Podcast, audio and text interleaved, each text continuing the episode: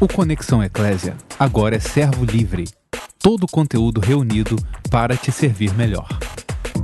Você está ouvindo uma produção servo livre. Boa noite, amados. Pai, seja com todos vocês, no nome de Jesus. Obrigado, Rafa. Deu uma missão difícil para o Rafael hoje tocar duas canções é, inéditas, eu acho que para muitos aí que não conheciam, né? Uma, uma palavra antiga acho que é mais conhecida a outra talvez não. E também pediu Mateus para começar com a música de Marcela, chamada Idolatria, para tocar o tema, né? Tema que Deus tem colocado no meu coração, não é um tema que Deus colocou, na verdade é um tema que Deus tem colocado e que Modesto, eu pedi a Modesto, ora por mim, Modesto, para Deus é, me inspirar, para eu não, não ficar apenas nos ouvidos dos meus irmãos, e eu poder chegar até o coração dos meus irmãos. Então, que Deus me inspire e que Ele ilumine você. Ilumine o teu coração para você compreender, para você receber aquilo que Deus tem colocado no meu coração, na minha vida. Tá? É, se você tem assim contato com as Escrituras, é bem provável que você já tenha lido 2 Reis 17. 2 Reis 17 história dos reis de Israel já, né?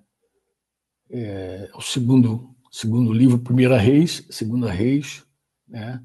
Anteriormente vem Primeira Samuel, Segunda Samuel, mas Segunda Reis 17 registra um fato assim muito curioso.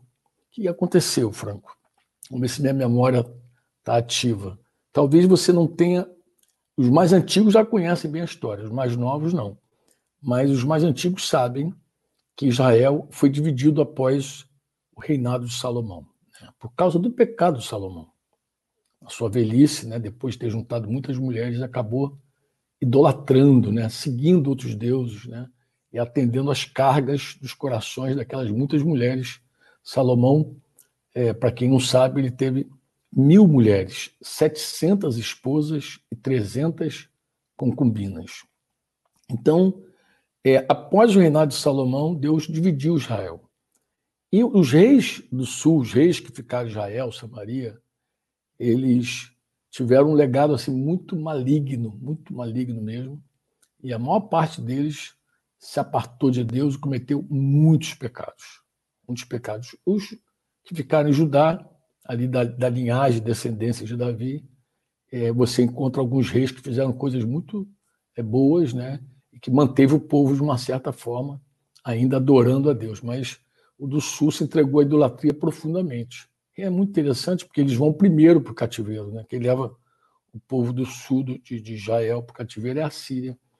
E diz o, livro de Reis que quando os dominadores, os que levaram Israel para o cativeiro, é, para não deixar a terra vazia lá, enviou vários outros povos que eles haviam dominado também. Muita gente para lá, de estranha, e começaram a ocupar Israel, Samaria, e disse que os leões começaram a atacar aquelas pessoas, matarem, e alguém explicou a autoridade lá, o rei da Síria, dizendo: olha, é provável que isso aí é porque eles não conhecem os, os deuses da terra, né, o deus da terra lá onde eles estão, não sabem servir esse deus, e aí os leões estão atacando. A solução dele, da autoridade, foi enviar um sacerdote judeu para Samaria, para ele, de novo, para ele ensinar, né? para ele poder ensinar ao povo como adorar, como servir a Deus. Né? E é muito interessante, essa história ela é triste, ela tem um fundo assim, muito dramático. Qual é?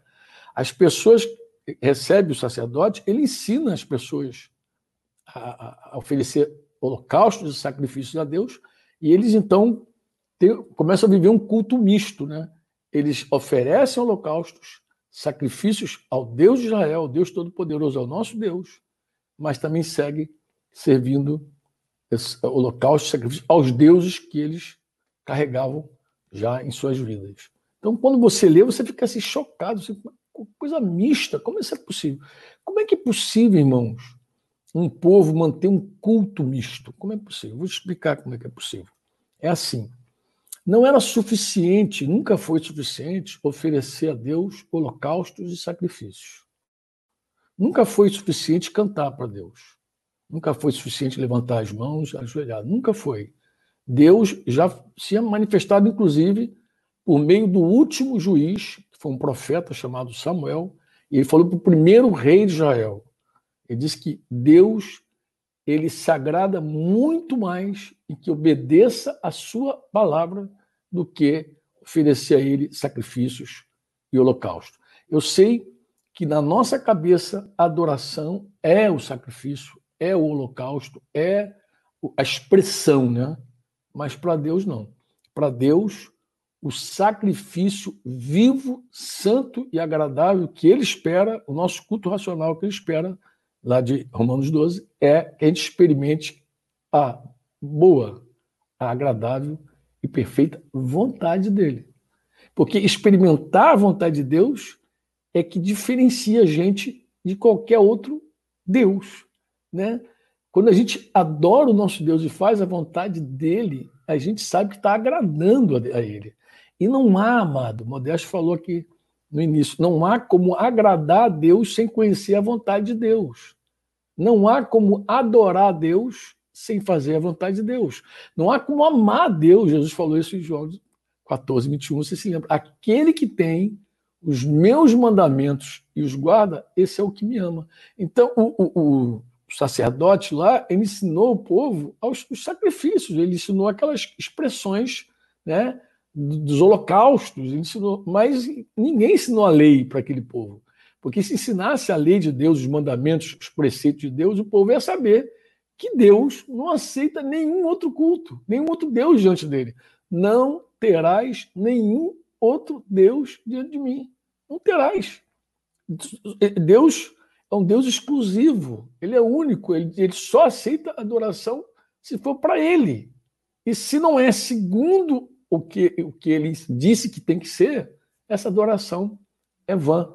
Eu creio até que por essa conta, por causa disso que Jesus, citando lá em Mateus 15, se não me falha a memória, citando Isaías, ele disse: Esse povo me honra com os lábios, mas o seu coração está longe de mim, em vão me adoram, ensinando preceitos que são meramente humanos. Ou seja, Franco, não dá para adorar a Deus de verdade, sem fazer a vontade de Deus.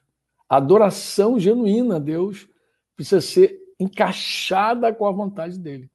E aí, quando nós não fazemos a vontade de Deus, a gente está fazendo outra vontade. A gente está já vivendo uma idolatria. Geralmente, irmãos, pensamos que apenas Israel colheu os frutos amargos da sua idolatria. Só Israel que colheu, né? Porque eles se apartaram de Deus, Deus vivo, e aí eles colheram o fruto amargo dessa idolatria.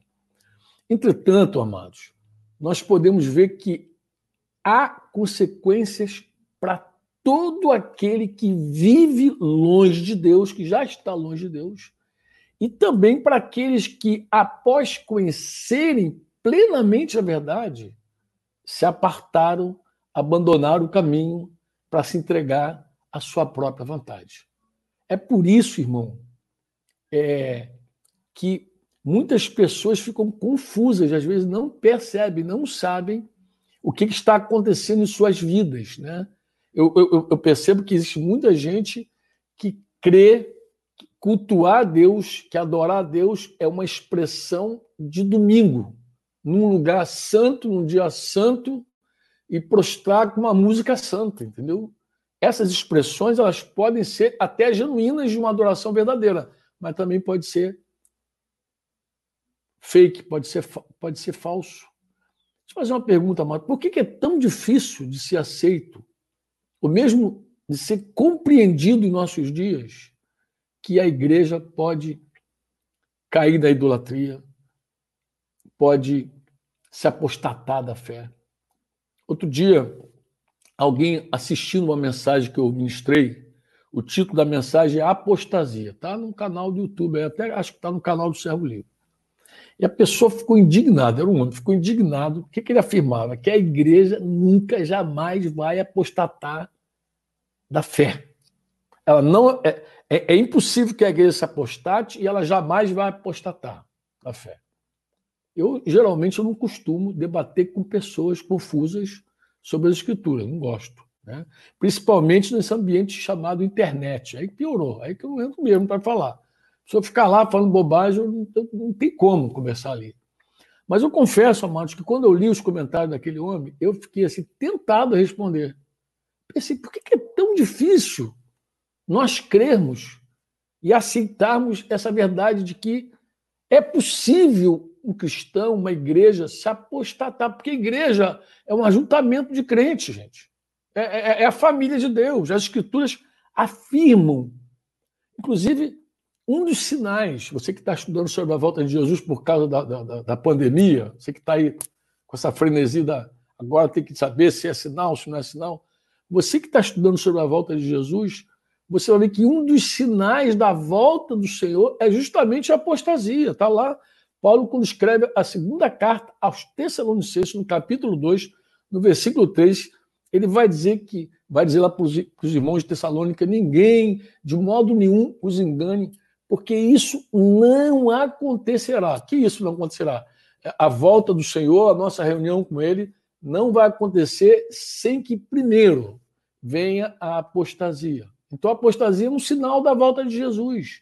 E seja revelado o homem da iniquidade, o filho da perdição. Ou seja, o, o homem da perdição, o homem da iniquidade, o filho do diabo lá, o anticristo, ele vai se manifestar num contexto de apostasia da igreja, de esfriamento, de idolatria da igreja. A igreja vai estar longe mesmo. Eu poderia também citar para você aqui 1 Timóteo 4, quando Paulo diz lá a Timóteo, filho espiritual dele, logo no versículo 1, ele vai dizer: Ora, o Espírito afirma expressamente que nos últimos tempos nos últimos tempos, alguns apostatarão da fé, misericórdia. O incrédulo não pode apostatar da fé, meu irmão. Mas um crente é que apostata da fé. E ele fala que alguns vão apostatar, e ele fala até o motivo: por obedecerem a espíritos enganadores e a ensinos de demônios. Eles vão estar ensinando. Os demônios ensinar a obedecer espíritos enganadores a ensino de demônio. Aí ele vai dizer, pela hipocrisia dos que falam mentiras e que têm a consciência cauterizada. Então, como, como negar que a igreja pode apostatar, que ela pode se afastar? Como negar, mano? Como negar? Como eu falei no, no princípio aqui, quando eu comecei minha, minha reflexão contigo, né? Será que apenas Israel sofreu por abandonar o Deus todo-poderoso, Deus vivo, para seguir ídolos? Será que apenas Israel sofreu? Eu falei na segunda-feira passada, numa live, sobre o fundamento da idolatria. Hoje eu queria falar com vocês sobre as consequências da idolatria. Porque Deus advertiu a Israel sobre essas consequências da idolatria. E Deus não só advertiu, ele cumpriu tudo que ele falou sobre aquela apostasia do povo judeu. Se você quiser, amado meu, se você quiser entender pela boca de um judeu o que, que aconteceu com Israel, você pega Neemias capítulo 9 e lê a oração de Neemias. Tu vai ler a, a oração de Neemias, é uma oração muito especial, muito maravilhosa, e você vai lendo e você vai vendo que ele vai conversando, ele vai contando a história de Israel. Ele vai contando. O versículo 13 ele vai dizer assim: desceste sobre o Monte Sinai. Do céu falaste com eles. Ele deste o quê? O que, que Deus falou com, com, com o povo?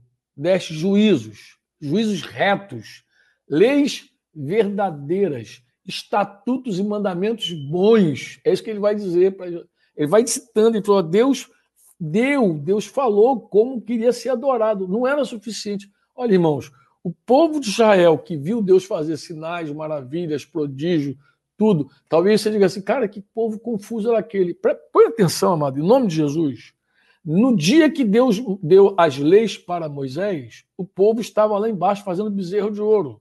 Alguém pode achar aquilo ali o maior absurdo do mundo. Como é que o cara faz um bezerro de ouro se ele viu Deus lançar as pragas sobre o Egito, se ele viu Deus abrir o mar vermelho, se ele viu Deus alimentar com maná, coluna de fogo durante a noite, nuvem cobrindo durante o dia. Como é que esse povo vai ainda fazer bezerro de ouro? É simples, amado. Eles não tinham a lei. Eles não sabiam qual era a vontade de Deus. Eles não sabiam.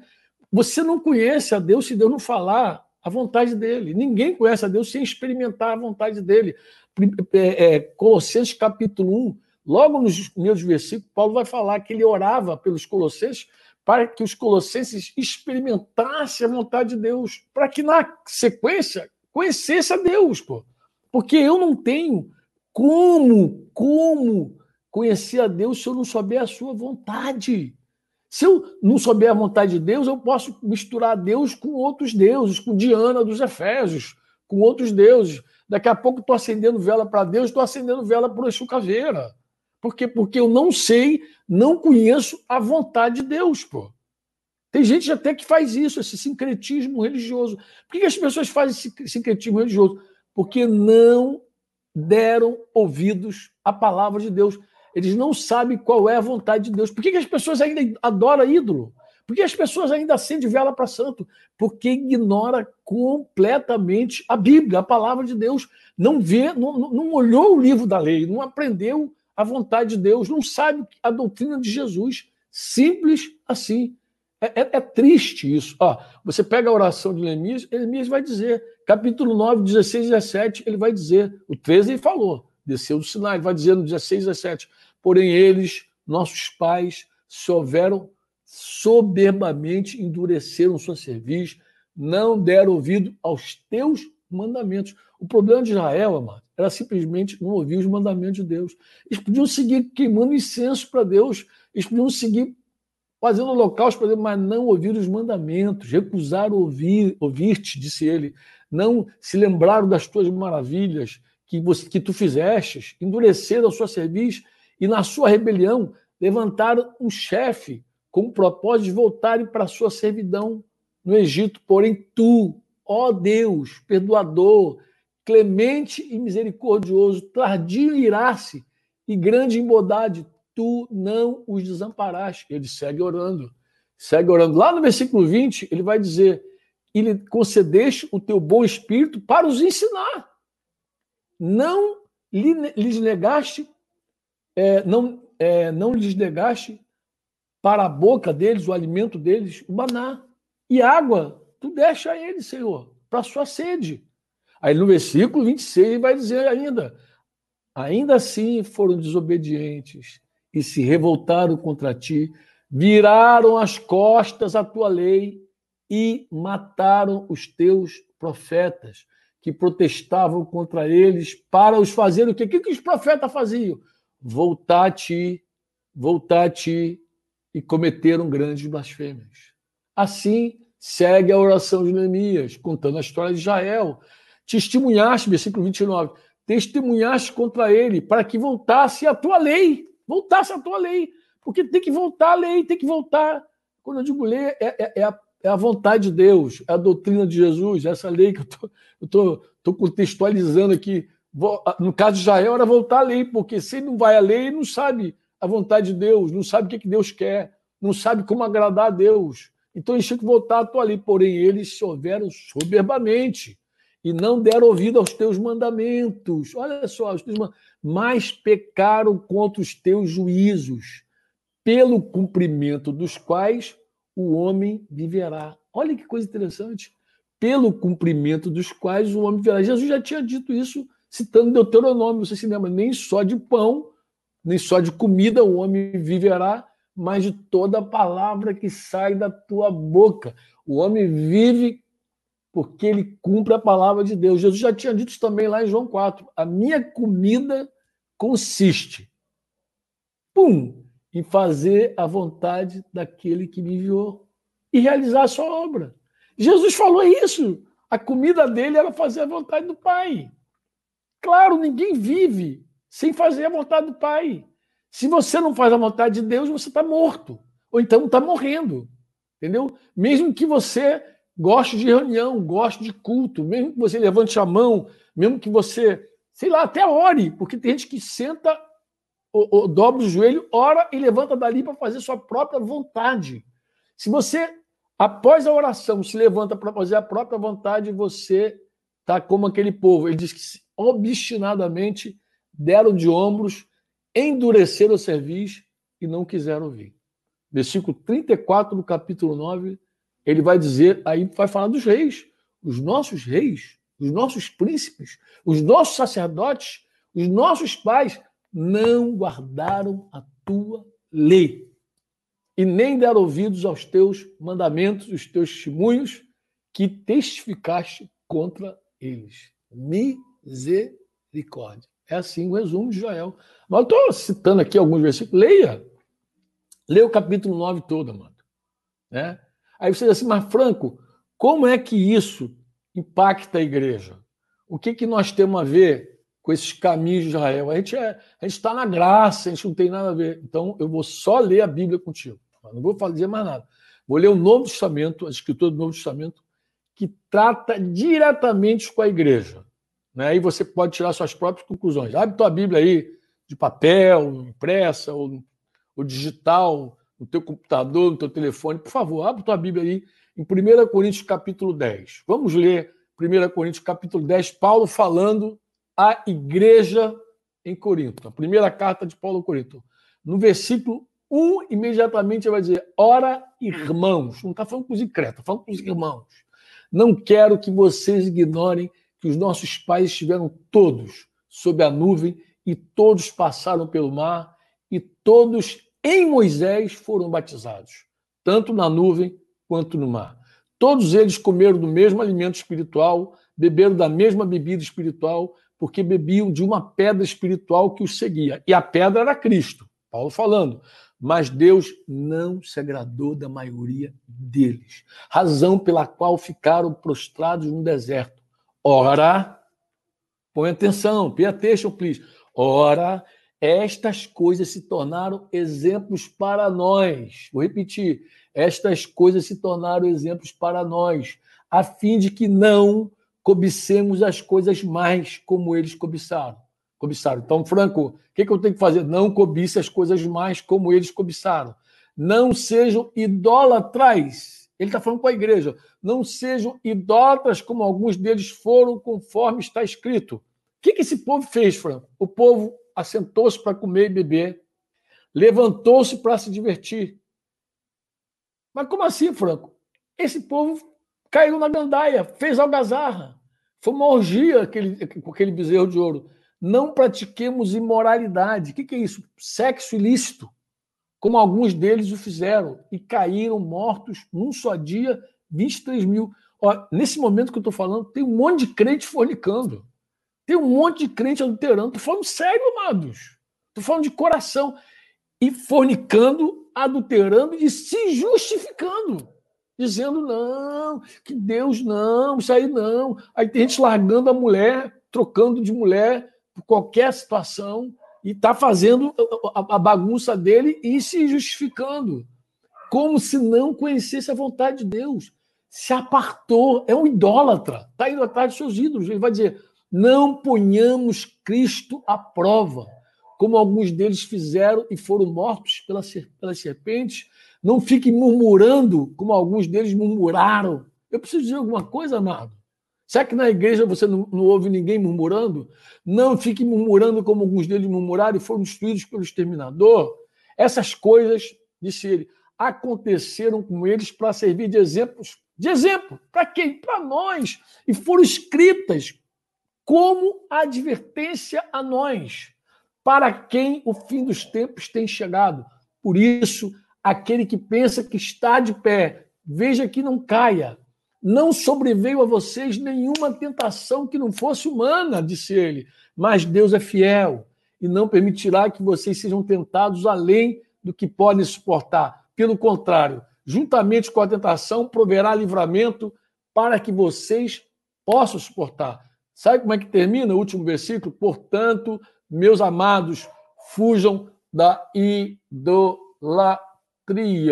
Meus irmãos, fujam da idolatria. Recomendação de Paulo aos Coríntios. Se Paulo escreveu a carta aos Hebreus, eu não sei. Mas o que, que o autor da carta aos Hebreus diz no capítulo 10, no versículo 25 a 31. ele vai dizer assim: põe atenção, P a texto, ele vai dizer assim: ó, não deixemos de nos congregar, como é costume de alguns. Congregar é mais do que estar na reunião geral. Já falei isso também, tem até gente que não gosta disso. Mas já falei, congregar de verdade você está vinculado ao corpo, você tem compromisso. Pelo contrário, ele vai falar ele, façamos admoestações. O que é admoestação? Repreender, chamar atenção, advertir. Ainda mais agora que vocês veem que o dia se aproxima. Porque se continuarmos a pecar de propósito, intencionalmente, deliberadamente, vai dizer uma versão, depois de termos recebido o conhecimento da verdade, olha, você recebeu o conhecimento da verdade, mas segue na mesma miséria já não resta sacrifício pelos pecados. Não resta sacrifício pelos pecados. Não tem sacrifício pelos pecados. Pelo contrário, resta apenas uma terrível expectativa de juízo e fogo vingador prestes a consumir os adversários. Como assim, Franco? É isso. Ele está falando, quem tiver rejeitado a lei de Moisés, e citando Moisés agora, de novo, citando a lei, o que, que acontecia com o cara que rejeitava a lei de Moisés? Ele morria sem misericórdia pelo depoimento de duas ou três testemunhas, ele era pum, morto. Aí ele faz a pergunta que eu queria fazer para você. Imaginem quanto mais severo deve ser o castigo daquele que pisou o Filho de Deus. Como assim, Fro? O cara que conhece o Evangelho e vive na prática do pecado deliberadamente, ele está pisando em Jesus de novo profanou o sangue da aliança com o qual foi santificado, insultou o espírito da graça. É bom frisar da graça, porque eu sei que tem alguém do outro lado dizendo, mas nós estamos na graça. Então, o cara que está deliberadamente no pecado, de propósito no pecado, ele está insultando o espírito da graça. Leia a Bíblia, meu irmão, pois conhecemos aquele que disse: A mim pertence a vingança, eu retribuirei. E outra vez, o Senhor julgará o seu povo. A Escritura disse, Pedro falou, que o juízo começa pela casa de Deus. Olho vivo. Horrível coisa é cair nas mãos do Deus vivo, assim que diz Hebreus. Ele, ele faz essa advertência. Horrível coisa é cair nas mãos do Deus vivo. Quer pagar para ver? Paga. Paga para ver. Mas você pode ter certeza. Há consequências para a tua idolatria. Há consequências. Eu sei que vai, vai me dar dislike. Eu, olha, irmão, eu sou bem franco com você, né? Trocadilho não. Falando as coisas que eu falo, eu nem espero ter uma multidão de seguidores. Jesus falou que poucos entrarão pela porta estreita. Eu não espero que sejam muitos. Espero poucos. Mas eu espero que aqueles que me ouvem sejam fiéis e, amem a Deus. Eu até acho que é assim. O cara que me suporta, ele quer Jesus. Não estou falando que ele é perfeito, não estou falando que, que ele não erra, porque eu sou o principal dos pecadores. Eu sou aquele cara dos pastores que estão aí três vezes disciplinado publicamente, sem contar as outras disciplinas que Deus me deu que ninguém viu. Então, eu sou o pior de todos, mas eu não vou me equivocar, enganar a mim mesmo. Quando eu leio a Escritura, para mim está muito claro então, eu não quero auto-engano, eu não quero alisar meu ego, eu não quero dizer que por causa da minha carnalidade, dos meus fracassos, das minhas quedas, que Deus mudou a palavra dele. Eu não quero dizer que por causa da graça de Deus ele vai mudar algumas vírgulas para mim aceitar, não. Ele vai me corrigir, ele vai me tratar porque ele me ama como ama você e não vai ser diferente contigo. Quando Deus começou a falar ao meu coração sobre esse tema da idolatria, ele me inspirou a ler as cartas às igrejas da Ásia. Porque mas por que a leitura dessas cartas são tão importantes, Franco? Eu acredito por dois motivos. Primeiro, porque foi o próprio Senhor, o dono da igreja, que falou e mandou João escrever. Escreve aí. Então não, é, não se trata de uma inspiração do apóstolo. É uma palavra direta de Jesus que João apenas transcreveu. João foi lá e transcreveu a palavra. Outra razão importante que eu acho também sobre essas cartas é que nós podemos ver nela já uma advertência, Deus fazendo uma advertência caso eles sigam obstinados. Se eles seguirem obstinados, se eles seguirem obstinados no caminho deles, né? Nessa, nessa, aí você vai ver que Deus já, já fala dos resultados dos atos, né? São sete cartas para as igrejas que estavam na Ásia. A Ásia, só para você que estuda a Bíblia, para quem não estuda é importante saber também, mas o estudioso, para você entender, a Ásia não é esse continente enorme, que acho que é até o maior continente que nós conhecemos hoje. Era a Ásia, que, que a Bíblia fala ali, era uma província romana, onde fica hoje a atual Turquia. E essa, essas cartas, né, elas foram direcionadas a sete igrejas que estavam aí, e a primeira delas foi direcionada à capital da Ásia, né, a Éfeso, né, que atualmente.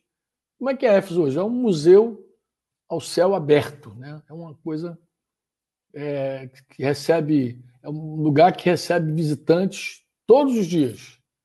Diz que Éfeso recebe visita de uma multidão de turistas, e próximo a Éfeso tem um aeroporto, também tem dois grandes portos, onde lá chegam vários cruzeiros, e por essa razão eles seguem lá é, recebendo visita. Mas vou, vou, vou, ler contigo, eu falei que é só ler a Bíblia, né? Vou ler com você rapidamente. Vamos pegar aqui carta, as cartas, capítulo 2 e 3 de Apocalipse, ao anjo da igreja, capítulo 2 logo, versículo. Vou dar tempo de você abrir tua Bíblia aí. Ao anjo da igreja em Éfeso, escreva. Estas coisas diz aquele, capítulo 2 de Apocalipse, por favor. Aquele que conserva na mão direita as sete estrelas e que anda no meio dos sete candelabros de ouro. Conheça as, as obras que você realiza. Estou lendo aqui a versão 2017 da RA, tá? De repente alguém está estranhando, mas é 2017. Conheça as obras que você realiza, tanto seu esforço como a sua perseverança. Sei que você não pode suportar os maus e que pôs à prova os que se declaram apóstolos e não são. E descobriu que são mentirosos. Você tem perseverança, suportou provas por causa do meu nome, sem esmorecer. Eu tenho, porém, contra você o seguinte: você abandonou o seu primeiro amor. Como assim, Franco? É, ele abandonou o primeiro amor. Parece, parece Israel. Né? Jeremias 2,2, se não falha a memória, vai dizer: Vai e clama aos ouvidos de Jerusalém, assim do Senhor. Lembro-me de ti, da tua afeição, quando eras jovem, do teu amor, quando noiva. Me lembra lá de como me seguias no deserto, numa terra em que não se semeia. Né? Israel era consagrado ao Senhor e era as primícias da sua colheita. Parece que ele está dizendo isso assim: deixou o seu primeiro amor. Né? Não deixou o primeiro amor. Lembre-se, pois, de onde você caiu. Qual é a palavra de Deus? Arrependa-se. Volte à prática das primeiras obras. Não, mas eu não quero me arrepender. Tá bom. Se você não se arrepender, ele vai dizer isso. Se você não se arrepender, virei até você, tirarei o seu candelabro do lugar dele, tá? Tirarei o candelabro do lugar dele. Você pode dizer, mas como? Ele está falando que vai remover, que vai tirar a luz, que vai. Existe consequência. Mas você tem a seu favor o fato de que odeia as obras de Nicolaitas. É uma falsa doutrina lá que eles odiavam. As quais eu também odeio. Isso é favorável para você. O que, que Jesus termina dizendo? Quem tem ouvidos, ouça o que o Espírito diz às igrejas. Eu gosto muito dessa parte. Ao vencedor darei direito de se alimentar da árvore da vida. Como assim, Franco? Por que, que você gosta? Porque, não obstante a advertência, ele também fala que há recompensas maravilhosas em obedecer, em se arrepender, em fazer o caminho de volta.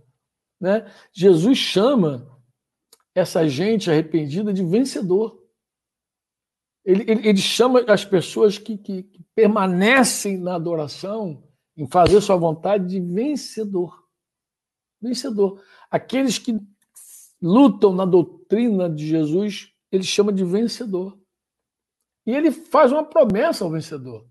darei o direito de se alimentar da árvore da vida. Lembra que a árvore da vida foi aquilo que Adão perdeu, foi o castigo de Adão por não ter obedecido a Deus. Obedecido. Deus deu uma palavra e ele não fez a vontade do Senhor. Perdeu o direito à árvore da vida. Mas Jesus garante quem ouvir a voz dele e fizer a vontade dele, se arrepender, voltar às práticas das primeiras obras, ele garante que essa pessoa, esse vencedor, vai ter o direito de se alimentar da árvore da vida. Eu acho importante dizer isso por quê?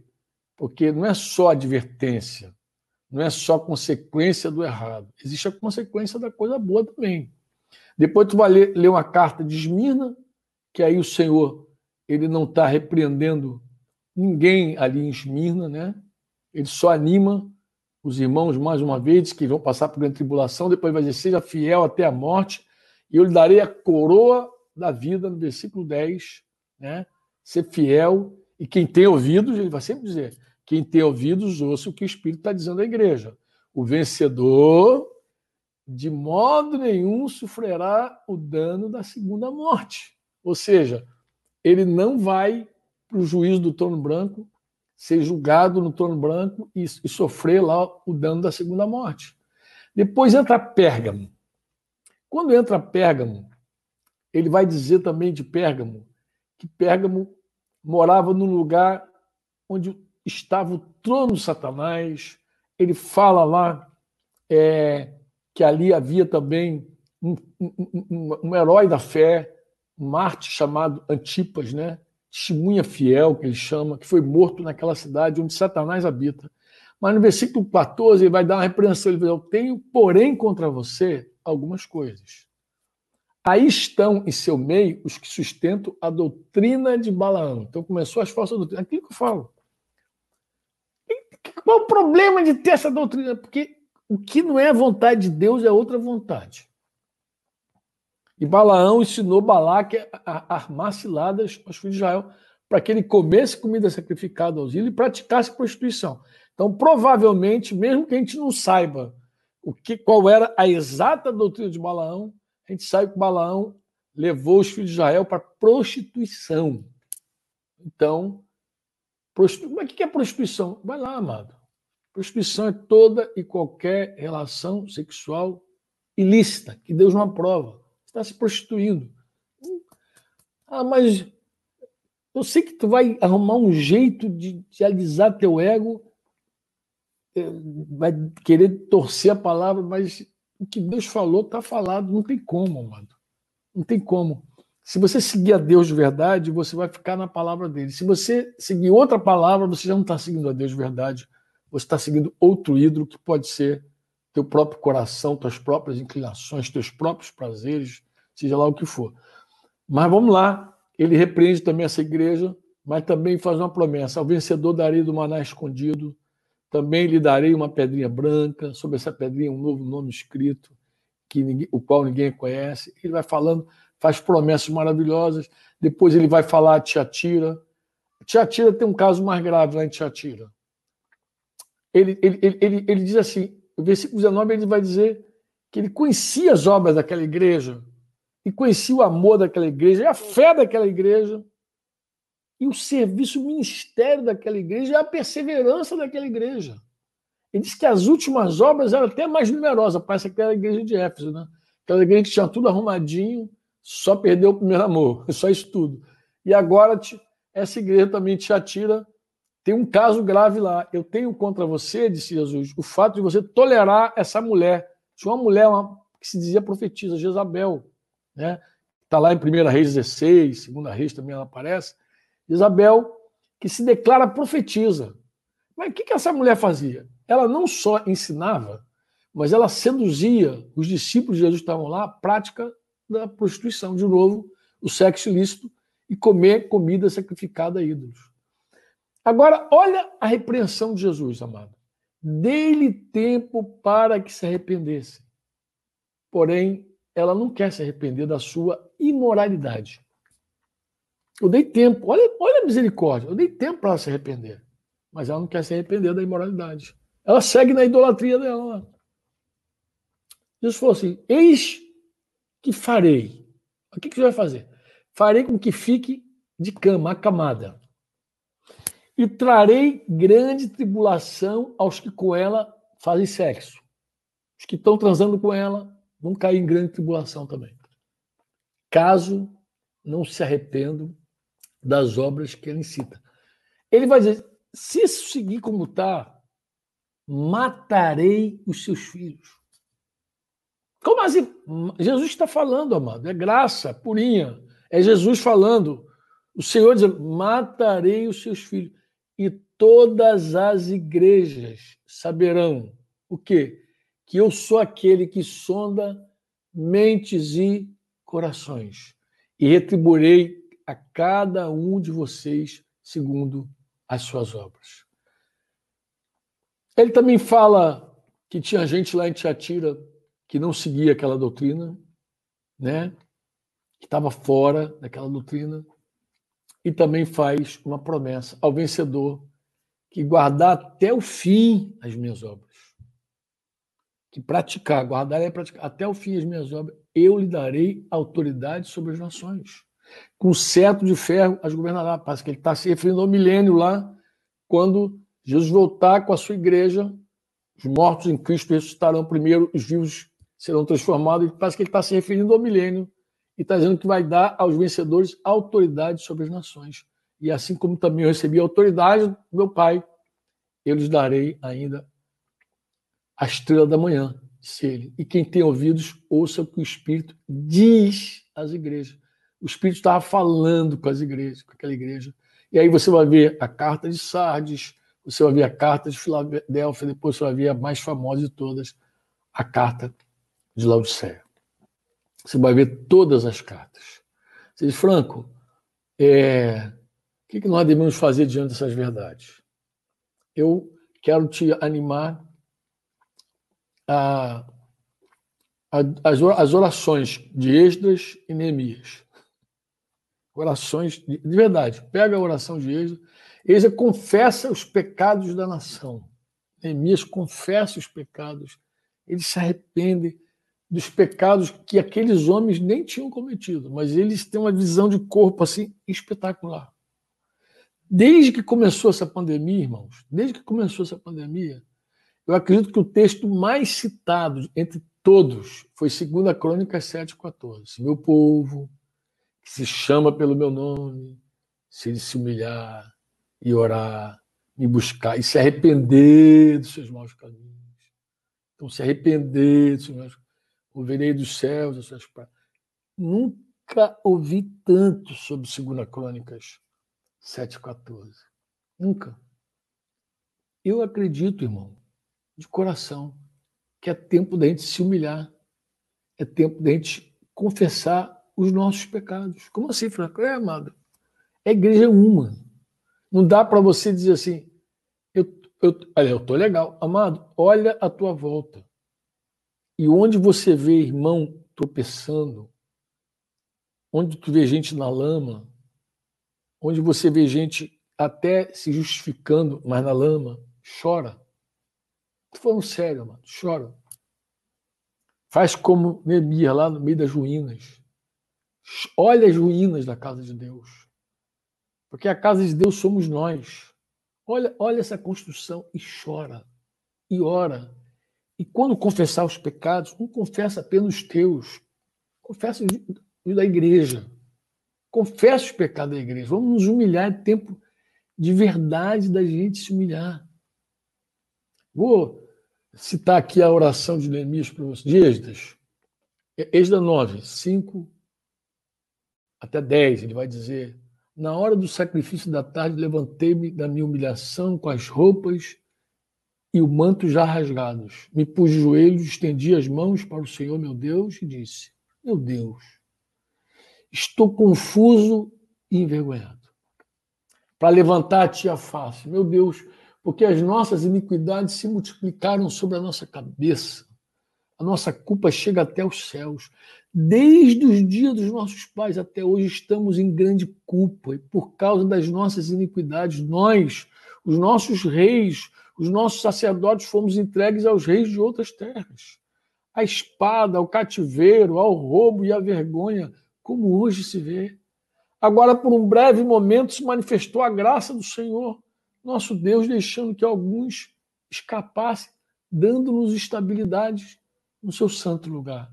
Assim iluminaste os nossos olhos, ó nosso Deus, e nos deste um pouco de vida em meio à nossa servidão. Porque éramos escravos, mas o nosso Deus não nos abandonou em nossa servidão. Pelo contrário, estendeu sobre nós a sua misericórdia e achamos favor diante dos reis da Pérsia. Ele vai lendo. Ele vai dizer: Pois deixamos os teus mandamentos, que ordenaste por meio dos teus servos, os profetas, dizendo. Neemias não é diferente, amado. Neemias no capítulo, no, é, logo no capítulo 1, do versículo 3 ao versículo 11, Neemias também vai orar. Em algum momento, Neemias vai dizer: Se vocês forem infiéis, eu os espalharei entre os povos, mas se vocês se converterem a mim e guardarem os meus mandamentos e os cumprirem, então, ainda que os seus desterrados estejam nos lugares mais distantes, da terra. De lá os ajuntarei e os trarei para o lugar que escolhi para fazer habitar o meu nome. Deixa eu fazer uma pergunta. Você tem chorado por alguém que você acha que está desterrado, que está entregue, que foi levado para um outro povo, cativo? Tu tem chorado por gente assim? Então, amado, é hora de chorar, de orar, de jejuar. Estou falando muito sério. Muito sério, amado. Muito sério muito sério. Existem duas verdades maravilhosas que eu quero dizer antes de terminar aqui a minha, minha fala com vocês. Primeira, primeira, quando nos arrependemos, Deus nos ouve, nos socorre, nos restaura. Vou repetir. Quando nos arrependemos, Deus nos ouve, nos socorre, nos restaura. E dois, eu já falei aqui, há recompensas maravilhosas em perseverar na fé e obediência. Aqueles que adoram o Deus vivo colherão frutos maravilhosos. Quando nós nos arrependemos, Deus se move poderosamente e nos ouve. A resposta de Deus ao nosso arrependimento, eu lembro lá de Oséias, capítulo 14, lá com eles, a gente até cantou por muitos anos, volta, ó Israel, diz Israel, volte para o Senhor do seu Deus, porque você caiu por causa dos seus pecados. Tragam palavras de arrependimento e convertam-se ao Senhor, dizendo: perdoa toda a nossa iniquidade, aceita o que é bom, em vez de ouvir os sacrifícios dos nossos lábios. A resposta de Deus está lá em Oséias 14, de 4 a 7. Vou curar a rebeldia deles, Vou amá-los de boa vontade, porque a minha ira se afastou deles. Serei para Israel como orvalho, ele florescerá como um lírio, lançará suas raízes como cedro do Líbano. Os seus ramos se estenderão. Eu não posso terminar sem falar isso, deixar isso registrado. Sem deixar registrado que a recompensa é amar a Deus. A recompensa é se voltar para Deus. A recompensa é se arrepender. É importante dizer isso. Rafael estava cantando uma canção, eu tinha pedido a ele, né? Ele cantou duas, cantou uma do Palavra Antiga, né? Tem sido a minha canção, por acaso ontem, na Rede Insigne, Flecheira começou com ela, eu não tinha conversado com Flecheira, com o Rafa até falei, né? Eu, eu, ele, ele vai em algum momento dizer, eu canto para ti, vem, vem, não, eu sei onde estou, olhando para mim, posso saber que nada sou. Eu grito para ti, vem me socorrer. Olhando para mim, posso saber que nada posso fazer. É, isso é arrependimento. Arrependimento é uma rendição. Arrependimento é quando a gente dá conta de que da nossa força a gente não pode nada. A gente não, não é nada e não pode nada. É isso que é arrependimento. Deus está dizendo: você não vai vencer lutando no teu braço. Você não vai vencer lutando na tua força. Mas se você tão somente falar eu, eu me rendo, eu paro de lutar contra ti. Eu aceito a tua vontade na minha vida. Vem me socorrer, Senhor. Vem me socorrer. Deus vai te socorrer. E ele vai dizer para você: ao vencedor darei direito de se alimentar da árvore da vida. Sabe o que é curioso, irmãos? É Jesus mencionar a recompensa que o primeiro homem perdeu ao pecar a árvore da vida. A primeira recompensa que ele fala à igreja de Éfeso. Então havia recompensa para Israel, mas a recompensa para a igreja, sei lá, incomensuravelmente maior. Né? É, cada carta que Jesus escreveu, ele fez essas promessas maravilhosas, nos animando a permanecer fiel. Ele chama aqueles que perseveram a sua palavra de vencedor. Ele falou assim: ó, vencedor. Se é vencedor, eu sou vencedor, significa que há uma luta. Há uma luta agora. Você está lutando contra a carne, você está lutando contra o mundo, você está lutando contra o diabo e seus anjos, você está lutando, meu querido, meu querido, você está numa luta cruel. Então, se você está na luta, o que, que eu faço, Franco? A gente vai lutar todos os dias até que Jesus venha, ou até que a gente vá ao encontro dele. Mas a gente tem que lutar no poder e na força do Espírito Santo. Por isso que a gente tem que se render a ele. Por isso que a gente tem que clamar e dizer, Senhor, vem me socorrer. Porque não tem um dia sequer que a gente não dependa de Deus para vencer uma luta da carne contra o mundo, contra o diabo. Nenhuma luta dessa a gente vence na nossa própria força, no nosso próprio braço. Jesus Cristo morreu, ressuscitou. Modesto falou logo na introdução do nosso encontro, mas ele conquistou coisas maravilhosas para nós. Ele nos deu o Espírito Santo, o Espírito que nos capacita a lutar a batalhar, a prevalecer. O Senhor, ele, ele, ele nos dá a condição da gente se revestir com toda a armadura de Deus. Isso também Paulo falou a, a, Éfeso, falou também a Éfeso, na carta aos Efésios, capítulo 6, de 10 a 19. Ele vai dizer que nós temos uma armadura maravilhosa, a gente tem que lutar com essa armadura, a gente tem que pegar toda a armadura de Deus, de verdade, espada na mão, palavra de Deus, escudo da fé, capacete da salvação, a gente tem que se guardar, se cingir com a verdade para a gente não passar vergonha, a gente tem que estar revestido da verdade para a gente não ficar nu, entendeu? Não passar vexame, nossa nudez não ficar exposta. A gente tem que calçar as botas protetoras da pregação do verdadeiro evangelho da paz. A gente precisa marchar confiado numa armadura poderosa que é a justiça de Deus e ficar livre de justiça própria. A gente tem que estar arrependido de toda a obra morta. É verdade. Quando Paulo escreveu lá, já fez, falou: quanto mais, irmãos, sejam fortalecidos no Senhor na força do seu poder. É isso que ele está dizendo. A gente tem que estar fortalecido no Senhor e na força do poder. Vistam-se com toda a armadura de Deus para poderem ficar firmes contra as ciladas do diabo. Existe uma luta, porque a nossa luta não é contra sangue, carne, disse ele, mas é contra os principados, as potestades, contra os dominadores desse mundo tenebroso, contra as forças espirituais do mal nas regiões celestiais. Por isso, ele diz: peguem toda a armadura de Deus, toda, não deixa nem um pedacinho fora, toda, para que vocês possam resistir no dia mal, depois de terem vencido tudo, permanecer inabaláveis. É isso que são os vencedores, amado. Eles ficam firmes você tem que se colocar a verdade como um cinturão mesmo, para não deixar a tua roupa cair, você ficar nu, não minta, não se apegue à mentira, não se esconda, não finja, não, você não precisa disso. Você é filho da luz. Você se veste da coraça da justiça, a justiça de Deus vai te blindar o peito, você calça os pés com a preparação do evangelho, você segura né, o escudo da fé mesmo para pagar lá os dardos inflamados do maligno, usa também aquele capacete da salvação, né? E a espada do Espírito, que é a palavra de Deus, meu Deus. Orando em todo tempo, ele vai dizer, orar no Espírito, com, né, com todo tipo de oração e súplica, para que. E isso também vigiando, e fala que a gente tem que vigiar. Vigiar é ficar acordado, vigiar é ficar esperto, vigiar é não dormir o sono da indolência, vigiar né, com toda a perseverança, a perseverança, súplica por todos nós, por todos os santos. Ele vai terminar dizendo: olhe também por mim. Eu te faço o mesmo pedido, ora por mim. Ora por mim para que não abrir da minha boca. Eu pedi modesto hoje, foi modesto. Ah, ore por mim. Para que não abrir da minha boca me seja dada a palavra.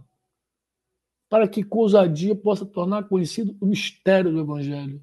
Eu estou chamando vocês, irmãos, ao arrependimento.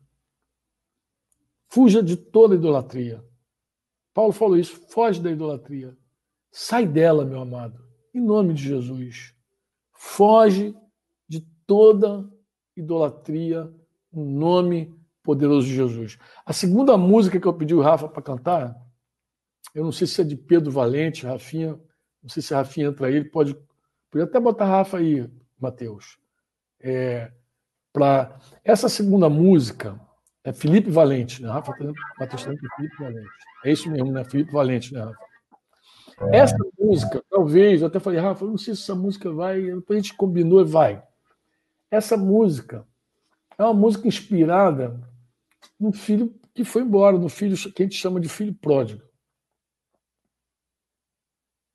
Essa música é inspirada no filho que foi embora.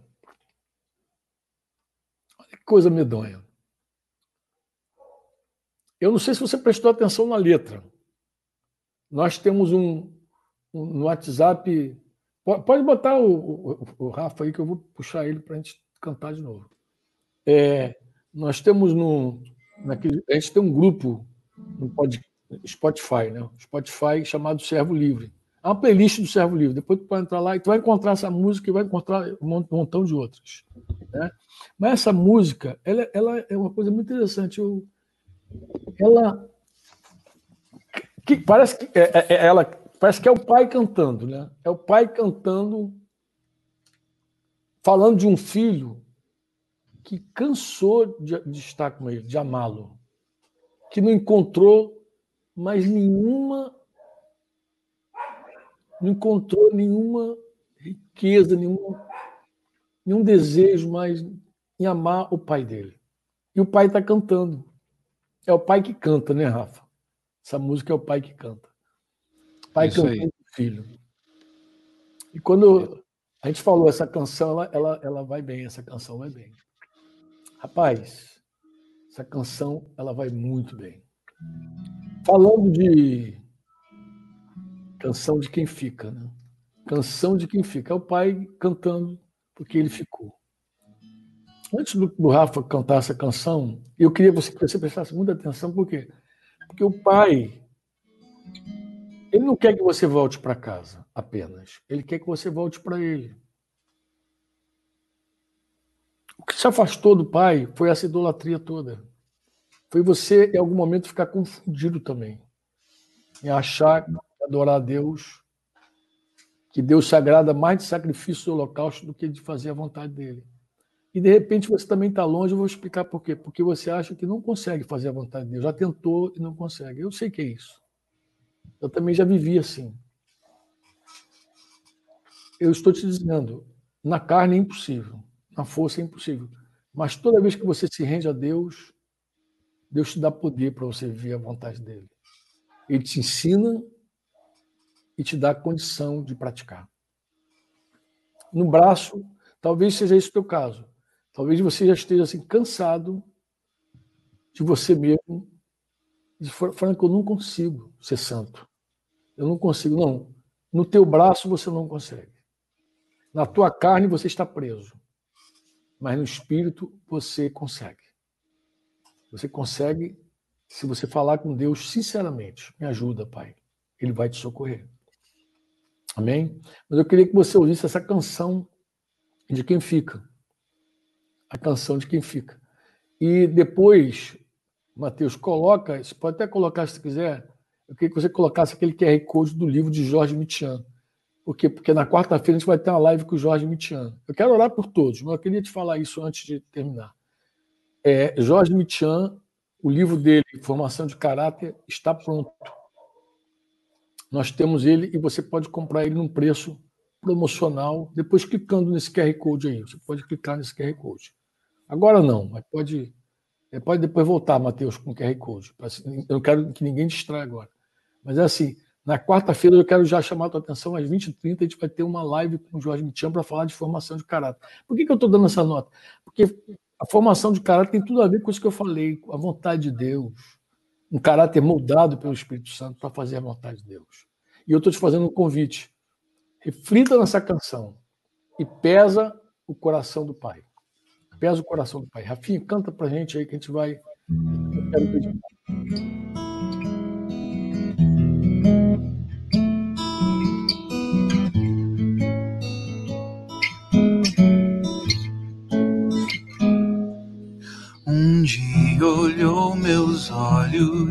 e disse sem pudor: Não há prazer algum em te amar.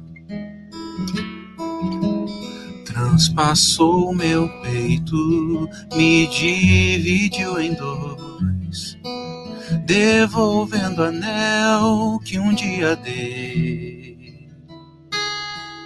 Tomou o que era nosso, deu as costas devagar. Levou as roupas, mas ficou o teu cheiro. No quarto, no armário, na sala de jantar, no lençol da cama, facilmente me deixou, mas como te deixar? Se ela deu cavalo pra correr, ninguém pode te prender ninguém pode te prender aqui. Corra tanto quanto puder, não como se esconder, não há como se esconder do meu amor. Um dia olhou meus olhos e disse sem pudor não há prazer algum em te amar. Transpassou meu peito, me dividiu em dois, devolvendo anel que um dia dei. Tomou o que era nosso, deu as costas devagar Levou as roupas, mas ficou o teu cheiro. No quarto, no armário, na sala de jantar, lençol da cama, facilmente me deixou, mas como te deixar? Se ela deu cavalo pra correr, ninguém pode te prender, ninguém pode te prender aqui. Corra tanto quanto puder, não há como se esconder, não há como se esconder do meu amor. Volta a hora que você quiser, o anel ainda é seu e o armário ainda está vazio. Há lugar à mesa para você, como posso me esconder? ou me esquecer do amor que me feriu. Antes de orar por você, é que eu sei que existem dois, duas classes de pessoas que estão longe do Senhor. Primeira classe é aquela pessoa que deliberadamente conhecia a vontade de Deus e se afastou dele. Isso está lá em, em, Lucas 12. Né? Deus falou que, que tem um servo que sabe a vontade de Deus, mas mesmo sabendo, ele se afasta. E faz coisas dignas de reprovação. Mas tem gente que é ignorante. Ó, tem gente que não sabe a vontade de Deus para o seu casamento. Não sabe a vontade de Deus com relação ao seu papel de marido ou de esposa, de pai ou de mãe, não sabe o que, que Deus deseja para ele como filho, não sabe como um patrão age, ou não sabe como um empregado deve agir, não sabe como proceder diante do sexo, do sexo oposto, ele não sabe é, como vencer seus hábitos, ele não sabe. Tem gente que não sabe a vontade de Deus mesmo, ignora, ignora porque nunca teve um discipulado verdadeiro, né? Nunca teve um discipulado verdadeiro. Inclusive, quero dar uma nota para você. Se você tem um discipulado existe um discipulado na tua vida, chegue perto do teu discipulador eu quero conhecer a vontade de Deus para minha vida. Eu quero aprender tudo o que eu preciso sobre como me relacionar com dinheiro, como me relacionar com o sexo oposto, como, como eu exercer meu papel de, de marido, de pai. Qual é a vontade de Deus nos conflitos da igreja? Eu quero, eu quero conhecer a doutrina de Jesus, os mandamentos dele com relação às autoridades, às leis. Eu quero conhecer. Se teu discipulador fica enchendo linguiça, pede ajuda do teu pastor. Fala, olha, teu líder, eu não quero ser discipulador, ele não, ele não me guia na vontade de Deus. Porque você precisa é da vontade de Deus. Jesus falou assim, que o discipulado é feito ensinando as doutrinas dele. Ensine a guardar as doutrinas. Se o cara não ensina as doutrinas, ele está ensinando o que para você? O que, que ele está te ensinando? Se você não sabe a vontade de Deus, daqui a pouco tu está todo misturado, misto, confuso. Né? Ora levantando a mão para Deus e ora batendo palma para o diabo. Então, em nome de Jesus, se esse é o teu caso, pede ajuda, pede socorro a Deus e pede socorro também à tua liderança. Tá? Porque ninguém vai te guiar para um lugar que o cara não conhece. Se ele chegar lá não, não sabe qual é a vontade de Deus para te dizer, então o que ele vai te falar? A comida de Jesus é a vontade de Deus. Como é que ele vai te alimentar se ele não sabe a vontade do Pai? A comida de Jesus é, é a vontade do Pai. Então ele tem que te ensinar a doutrina de Jesus. É de dar que ele tem que dar para você. E se alguém não está se ocupando de dar a doutrina, está tá errado. Entendeu? Está deixando o pessoal com fome. Então tem que delicadamente ensinar. Desde o princípio até o fim. Então eu sei que tem gente que erra por ignorância mesmo. Porque ela não ela não sabe qual é a vontade de Deus. Tem outros que se afastam, que idolatram, que fica nesse culto misto, porque não consegue fazer a vontade de Deus. Quer fazer na carne a vontade de Deus, você não vai conseguir fazer na carne a vontade de Deus. Você precisa do poder do Espírito Santo. Então você tem que clamar o Senhor, Senhor, me ajuda, porque eu sei qual é a tua vontade, sei qual é a tua vontade para minha casa, para o meu trabalho, eu sei qual é a tua vontade para minha vida, minha jornada, minhas decisões, eu sei tudo, mas não consigo praticar. Estou preso ainda alguns cativeiros, me ajuda. Confesso teus pecados, vem para a luz. A luz, Deus, essa é a vontade de Deus. Tu vai começar a superar esses obstáculos da tua vida. Mas você volta para o teu pai, fala, papai, me ajuda eu quero ter prazer em te amar. Volta para teu pai. Eu quero ter prazer em te amar. Volta para Jesus. Volta de coração para ele. E eu sei que tem gente que sabe a vontade de Deus, mas não quer a vontade de Deus. Para você que sabe a vontade de Deus e não quer deliberadamente, quer pecar, eu vou te falar uma coisa que você não vai gostar de ouvir, mas vou falar assim mesmo. Deus vai te pegar, porque Ele te ama. Você não tem como fugir do amor de Deus. Agora, vai doer. Vai doer muito. Vai doer muito. Ele vai te pegar do jeito doído. Para você ser quebrantado de verdade. Para que a tua, tua soberba seja quebrada. Entendeu? Então ele vai quebrantar a tua soberba.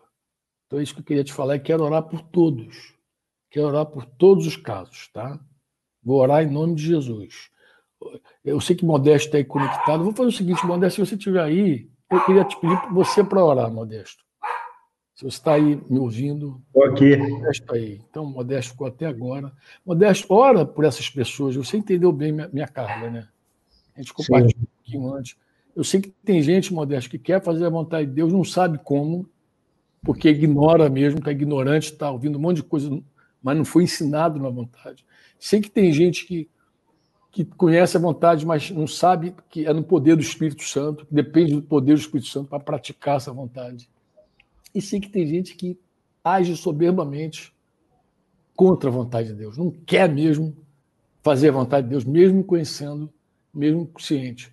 Eu queria que você orasse por essas pessoas. Eu até creio, Modesto, que essa mensagem nossa, se não alcançar agora, pode alcançar alguém em algum momento. Amém. Trazer essa pessoa de volta para o papai. Ora por nós, aí, de Jesus. Pai, obrigado, porque nós temos te conhecido.